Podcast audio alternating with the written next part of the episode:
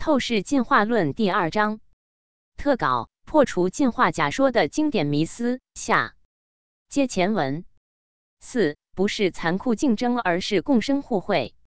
竞争思想的由来。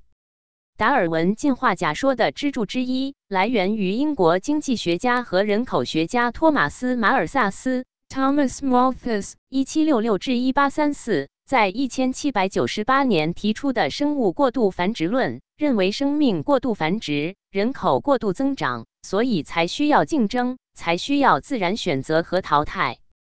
马尔萨斯 （Thomas Robert Malthus） 在《论人口原理》，因为它影响社会的未来进步。An essay on the principle of population as it affects the future improvement of society。一书中提出，呈代数级数增加的食物供给赶不上以几何级数增长的人口。供需不平衡将无可避免的使部分人遭受被淘汰的悲惨命运。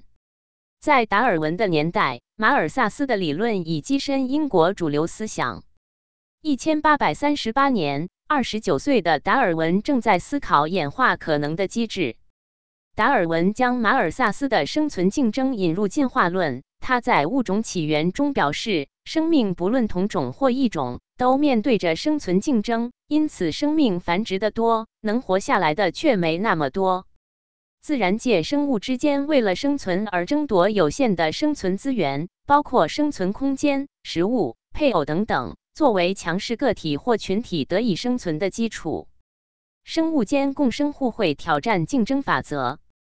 大自然中，某些生物个体之间互相竞争食物的现象的确存在。可是，达尔文错在把它绝对化、极端化的描述成为一种规律，用这种弱肉强食、残酷竞争的冷酷关系定义自然生物之间的关系。但自然界生物之间的相互依存、相互支持、共生互惠的这种更普遍存在的、更加本质上的关系，却被达尔文有意忽略掉了。而后者其实早就被科学家观察发现到了。早在一千八百七十七年，德国植物生理学家弗兰克 （Albert Bernhard Frank） 使用曾经用于描写共同生活在一个社区的民众的词语“共生 （symbiosis）” 来描述第一中真菌与藻类的互惠共生关系。一千八百七十九年，德国植物学家德巴利。Henrik Anton de Berry 概述了共生的三个标准：两个不同物种，它们生活在一起，它们紧密接触。二十世纪中期，生态学研究有了飞速发展。生态系统的研究成果告诉我们，自然界的任何物种或个体都处于一定的生态系统中。生态系统内的物种与物种之间、生物与环境之间的互相依存、互利互惠关系，是自然界的普遍规律。美国国家科学院院士兰斯基在他的大肠杆菌实验中曾经观察到这样的现象：同一个烧瓶中出现了两种类型的大肠杆菌，一种繁殖能力相对较弱，另一种相对较强。按照达尔文的自然选择优胜劣汰的理论，繁殖能力较强的细菌会最终代替繁殖能力较弱的细菌。但令兰斯基惊讶的是，实验结果是两种类型的细菌相安无事，共同生存，弱者并没有被淘汰。达尔文的进化假说相当于足球的淘汰赛，最后胜出的往往是最强大的。实际上，生物之间的关系不是这样的竞赛关系，而是讲究生物多样性的。每一个生物个体都有其独特特点，大多数物种都能共同繁荣发展。第二。科学研究还发现，生活在同一地区的植物种类越多，植物总体上的生长趋势越兴旺。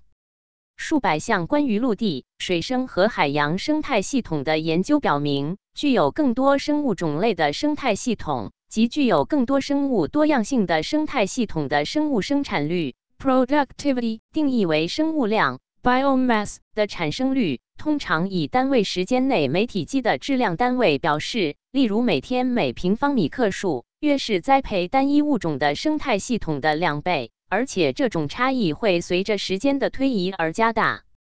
生态系统中的生物多样性带来的益处与物种之间互补、更有效地利用有限资源、增加抵抗疾病的能力等等多种原因有关。这些生物多样性的理论和实验都具有共同特点，都是允许多种不同的竞争物种长期共存。因此，种种关于共生现象的科学研究，有力地挑战了达尔文关于自然竞争、适者生存的主要核心假设。第三，地球上的生物变化万千，奇特多姿，却彼此配搭得十分巧妙。绿色植物的光合作用把太阳能变为植物体内的化学能，直接或间接地为所有的动物提供了食物，而动物的排泄物和遗体又是植物生长的原料。在生物酶的催化下，植物在常温、常压下可合成各种复杂的有机物。一切生物呼吸时需要吸收 O，吐出 CO。植物的光合作用则用 CO 合成各种有机物，同时释放出 O。这些巧妙安排，难道仅仅是凑巧的结果吗？一个生物的复杂高效系统尚且不可能随机变异而来，而由彼此之间存在着巧妙合作的。如此众多的生物共同组成的生态系统，又怎么可能是随机突变的结果呢？第四，共生是生态群落建立和维持的主要机制。如果破坏生物之间自然存在的共生互惠的关系，破坏生态环境，可能会导致生物界的灾难。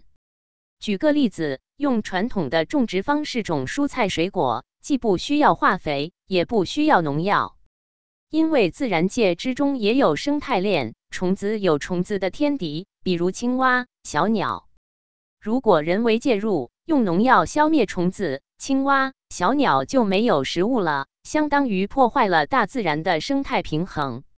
所以，杀虫剂破坏了生物之间的共生互惠的关系。杀虫剂除了杀死昆虫或杂草外，还可能毒害许多其他生物体，包括鸟类、鱼类。益虫和非目标植物，农药如果破坏土壤周围的生态链，最终的结果也会给人带来伤害。随着科学技术的发展，对生态环境的破坏和污染，人们越来越意识到要吃有机食品。所谓有机，就是在农业种植或动物养殖过程中，不允许使用人工合成肥料，大多数合成杀虫剂、抗生素或生长激素，并禁止用辐射。基因工程技术改变作物的基因，禁止使用化学防腐剂等合成物质，这样生产和加工出的农副产品和加工食品才能算作有机食品。所以，不管从哪个逻辑上去分析，共生现象都不符合达尔文进化假说的核心思想。生物物种的共生互惠是对进化假说真正的挑战。人与微生物间共生互惠。物种之间存在生态平衡的关系，植物、动物之间存在着相互关系。人自出生之日起就与微生物建立了相互之间的紧密关系。人体并非是一个单纯的个体，而是由体内的微生物细胞和人体细胞共同构成的超级生物体。人体是一个复杂的微生态系统，我们的身体里居住着数以万亿计的微生物，包括古菌，又称古细菌。古生菌、细菌及病毒分布在我们的皮肤、口腔、鼻腔、生殖器及肠道等部位，构成了被称为人类的第二基因组的人类微生物组。其中，胃肠道的微生物细胞总数约十个。人类与肠道细菌建立了互惠共生体系，前者为后者提供了适宜的温度、丰富的营养物质。优越的栖息和繁殖生境物种群体赖以生存的生态环境，后者则能够调控肠道上皮细胞发育，防止细胞损伤，调节宿主脂肪存储，刺激肠道血管生成，构建生物膜等免疫屏障，阻抑外来致病菌的侵入定植，帮助人类消化大分子食物成分，参与糖和蛋白质代谢，合成人类必需的维生素与氨基酸等。并促进营养元素被人体吸收利用。现代科学研究证明，肠道微生物与人大脑之间形成了微生物肠脑轴 （microbiota gut-brain axis） 体系，与人体各种疾病，包括免疫、癌症、心血管、神经退行性疾病等等，均密切相关，甚至与精神活动也有密切关系。这些精神活动包括社会行为、压力反应。认知等方面，与我们人类共生的这些微生物，深刻影响和调控着人体，为人类健康做出了无可替代的重要贡献。在医学治疗中，如果过度使用抗生素，容易滥杀无辜，导致人肠道菌群失调，这对人体的免疫力和大脑都会带来负面影响，甚至引发疾病。高盐饮食也会抑制肠道内的正常菌群生存，导致人肠道菌群失调，产生免疫功能紊乱等各种疾病。在当今地球上，细菌、植物、动物、人类之间。均依靠其共生体系及多种体系共存、发展和繁荣，在构成生态系统的同时，生物多样性也得以增加、保护和维持。总之，生物共生是自然界生物群体，包括人类在内维持相互关系的一个普遍法则。所以，达尔文的进化假说强调生物物种之间通过竞争而进化，从根本上是错误的。竞争绝不是生命的主旋律，基因并非自私，而是利他。进化假说的提出者带着自私的理念来看待这个世界，将生物基因属性描绘成自私的，认为一切都是自私的基因导致的结果。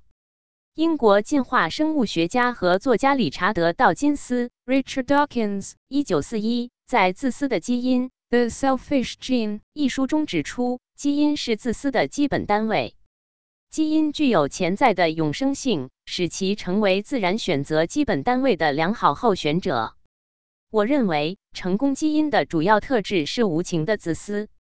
这种基因的自私通常会导致个体行为的自私。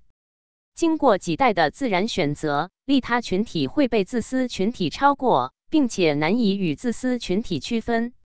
他们甚至还认为，一只鸟或一只蜜蜂冒着生命和健康的危险将其后代带到这个世界上，不是为了帮助自己，也不是为了帮助它的物种，而是为了让它的基因继续存在。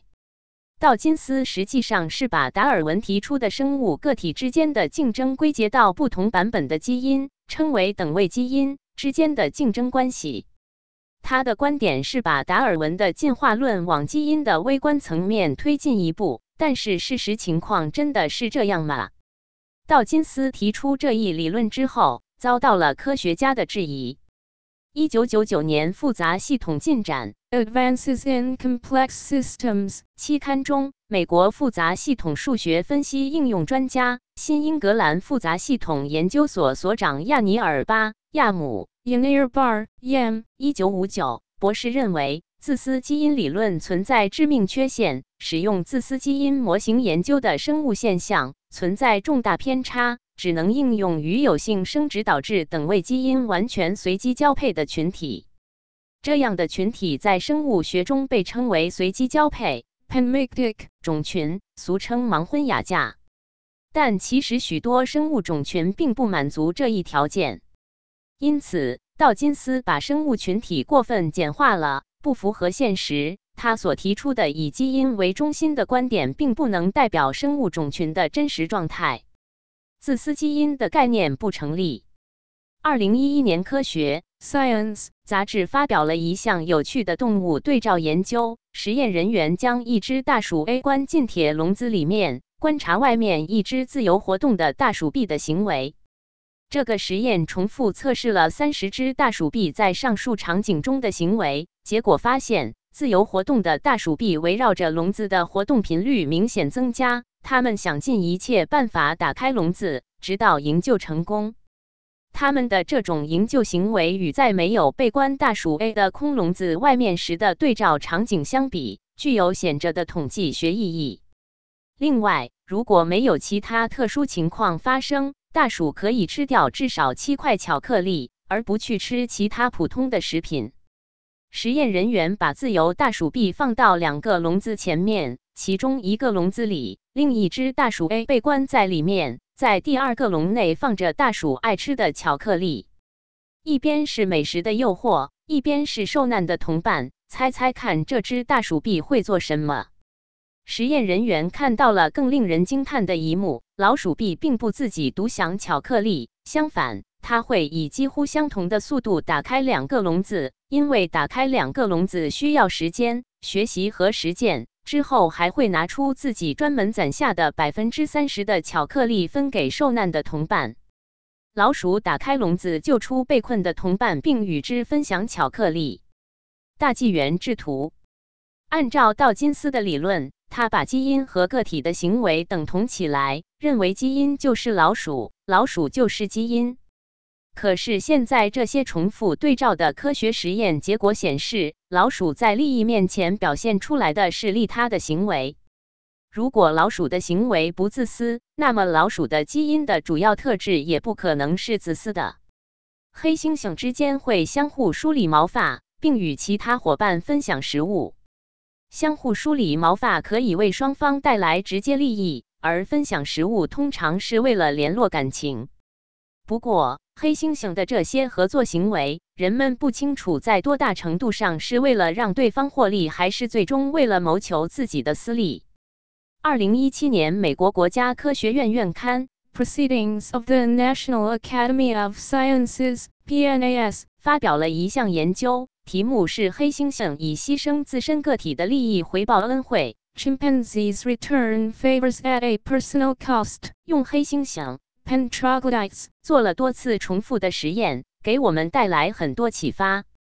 伴侣黑猩猩首先接受一项培训，学会放弃一个自己独占食物而导致受试黑猩猩空手而归的选项，同时冒着失去食物的风险，把选择食物的权利交给受试黑猩猩。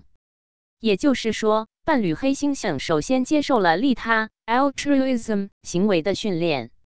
受试黑猩猩当看到伴侣黑猩猩冒着失去食物的风险也要帮助自己时，为了回报对方的恩惠，在伴侣利他行为的带动下，也更容易做出牺牲自己的物质代价而让伴侣受益的行动。这个结果具有显著的统计学意义。在不同场景对比的实验中，研究者发现，受试黑猩猩可以清楚地理解和区分伴侣黑猩猩的行为动机，能将真正的亲社会行为 （processual） 也就是真正的利他行为与潜在的自私行为区分开来。从这个实验中，我们看到，即使是动物，也有学会为了帮助同伴而放弃自己利益、做出无私行为的能力。并且，一个个体的利他行为能正面影响其他个体也做出利他的举动。那么，按照道金斯的理论，如果基因都是自私的，这些动物如何能做到为了帮助同伴而牺牲自己的利益？这显然不是道金斯的逻辑所能涵盖的。其实，不仅基因不是自私的，而且动物的行为也往往不是自私的，而是利他的。根据常识，利他现象在社会性昆虫、鸟类、哺乳类乃至人类社会中尤为突出。所谓自私的基因，完全是没有根据的说法。五不是科学事实，而是欺骗造假。自从达尔文提出进化论以来，不仅没有支持其假说的证据，而且事实上，在博物馆里，在科学论文中。教科书中，后人为了支持进化假说而编造出来的假证据可谓比比皆是。造假的胚胎重演论，大多数人可能被这样教过：人类胚胎在发育的早期阶段，会经历类似于不同动物进化历程的阶段，重演进化的过程，经历过像鱼那样有鳃、像猴子那样有尾巴等等。这来自于一千八百六十六年德国 Jena 大学的生物学教授恩斯特·海克尔 （Ernst Haeckel，一八三四至一九一九）提出的所谓胚胎重演论 （Ontogeny recapitulates phylogeny） 在过去的一百多年里一直是生物学教科书中的常见教学内容。胚胎重演论其实是海克尔为了支持达尔文的进化假说而编造出来的一个假说。而且这个假说被证明是造假。一九九七年，英国胚胎学家理查德森 （Michael K. Richardson） 等科学家在《解剖与胚胎学期刊》（Anatomy and Embryology） 上发表文章，提出海克尔造假的证据。他们发现，不同物种的胚胎差异如此之大，各有其独特之处。不同物种的胚胎在发育过程中，并没有一个外形高度近似的时期。此外，海克尔的图画在绘制时可能存在一些不当的操作。海克尔可能有意选择形态上比较相近的动物胚胎来绘制图画，并且还修改了其他科学家绘制的人类和动物胚胎，以增加不同物种胚胎之间的相似之处，并隐藏其不同之处。海克尔刻意添加、删除胚胎的结构，改变各部的比例和颜色。比如，他去掉人胚胎的内脏和腿。就成了一个有尾巴、类似鱼的胚胎，如早期鸡胚胎的眼球没有颜色，但海克尔把它涂黑，使得鸡胚胎和其他动物胚胎更相似。他把鸟的胚胎加上一个卷曲，使得它看上去更像人的胚胎。理查德森发现，不同物种在动物的尾牙阶段长度的最大差距大于十倍，可是海克尔有意画的差不多大。以达到夸大物种胚胎之间的相似之处的目的。后来，伊丽莎白·彭尼西 （Elizabeth Panisi） 在科学杂志发表文章，进一步讲述理查德森的研究发现，公布了各种动物在相同胚胎时期的按比例绘制的真实照片和海克尔画的造假的图片，从左到右分别来自蝾螈、人、兔、鸡和鱼的胚胎。人们对比看到真实照片和造假图片的画面差异悬殊，都震惊了。伊丽莎白·彭尼西引用理查德森的总结：“这是生物学上的最著名的一次造假。”彭尼西是康奈尔大学生物学学士和波士顿大学科学写作硕士。除了担任科学杂志的科普作家，他还因向公众解释化学，曾荣获詹姆斯 ·T· 格雷迪、詹姆斯 ·H· 斯塔克奖。James T. Grady, James H. Stack Award。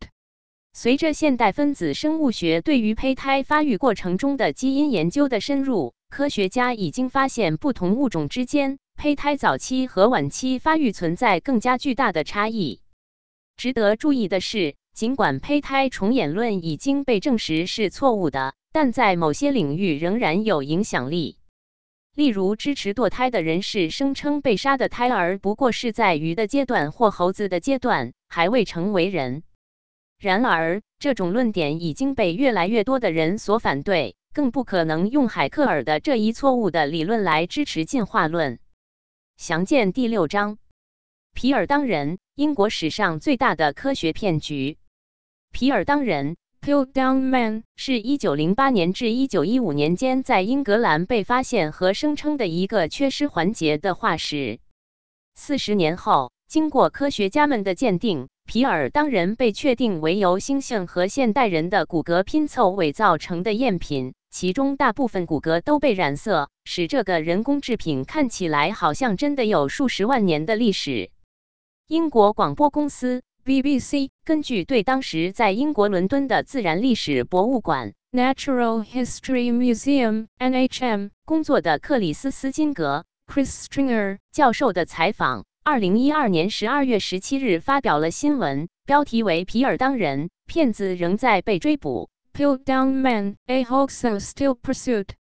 报道的一句话这样写的：“毫无疑问，这令人震惊。”皮尔当人丑闻可以说是英国有史以来最大的科学欺诈案。It was a shocker, no doubt about it. The Piltdown Man scandal is arguably the greatest scientific fraud ever perpetrated in the UK. 内布拉斯加人原来是猪。一九一七年，有人在美国内布拉斯加州苏城 （Sioux County, Nebraska） 西部土丘里发现了一颗牙齿。 当时，美国自然历史博物馆馆长、古生物学家亨利·奥斯本教授 （Prof. Dr. Henry Fairfield Osborn，1857-1935） 极力推崇这个发现。1922年，他把这颗牙齿宣称为内布拉斯加人 （Nebraska Man） 作为人类进化的证据，被人们列为科学要闻。然而，这个原始人后被证实来自于一种已灭绝的猪。美国外科医生、学者和植物学家乔治·爱德华·波斯特 （George Edward Post，1838-1909） 1885年8月2日的一封信中，记录了他与大英博物馆 （British Museum） 的化石专家和地质学家罗伯特·艾瑟瑞吉博士 （Dr. Robert Etheridge，1819-1903） 的一段谈话。我很想听听一位一流的科学家。也许拥有世界上最大的总结归纳机会，会对达尔文进化论持何种看法？他转向我，用一种清晰、诚实的目光注视着我的眼睛，回答道：“在这座伟大的博物馆里，没有一丝关于物种转变的证据。”进化论者的言论十分之九纯粹是无稽之谈，没有观察基础，也完全没有事实支持。人们采用一种理论，然后费尽心力拼凑所谓事实来支持它。不存在化石人 （fossil man） 这样的东西。如果你不跟随他们，人们就会把你视为傻瓜。但这个博物馆充满了证明他们观点完全错误的证据。He turned to me with a clear, honest look into my eyes, and replied, In all this great museum there is not a particle of evidence of transmutation of species. Nine tenths of the talk of evolutionists is sheer nonsense, not founded on observation, and wholly unsupported by fact. Men adopt a theory and then strain their facts to support it. There is no such thing as a fossil man. Men are ready to regard you as a fool if you do not go with them in all their vagaries. But this museum is full of proofs of the utter falsity of their views. 尽管科学家们发现进化假说是一个漏洞百出的学说，为什么它在科学界仍然占据主导地位，欺骗世界一百多年？这是一个令人深思的问题。其实，一个人提出一个错误的假说，并不是什么怪事。一个人犯错误不可怕，周围的人头脑清醒的话，及时纠正就可以了。奇怪的是，听到这个假说的人，不加思考的盲目接受，甚至为了迎合这个错误的假说，有意识的编造出一些更加虚假的证据来支持原本就不成立的假说，导致一群人跟着犯错误，让谎言传播的更广。皇帝的新装故事里的那个皇帝没穿衣服，还不是最糟糕的情况。而周围的大臣和围观的人都跟着夸奖皇帝身上根本不存在的新装，这才是最令人深思的。本系列透视进化论第一章为大家梳理了进化假说的逻辑错误，质疑进化假说的实验数据和科学事实。第二章破除进化假说的基本迷思。第三章会继续解说质疑进化假说的现代分子生物学研究成果。待续。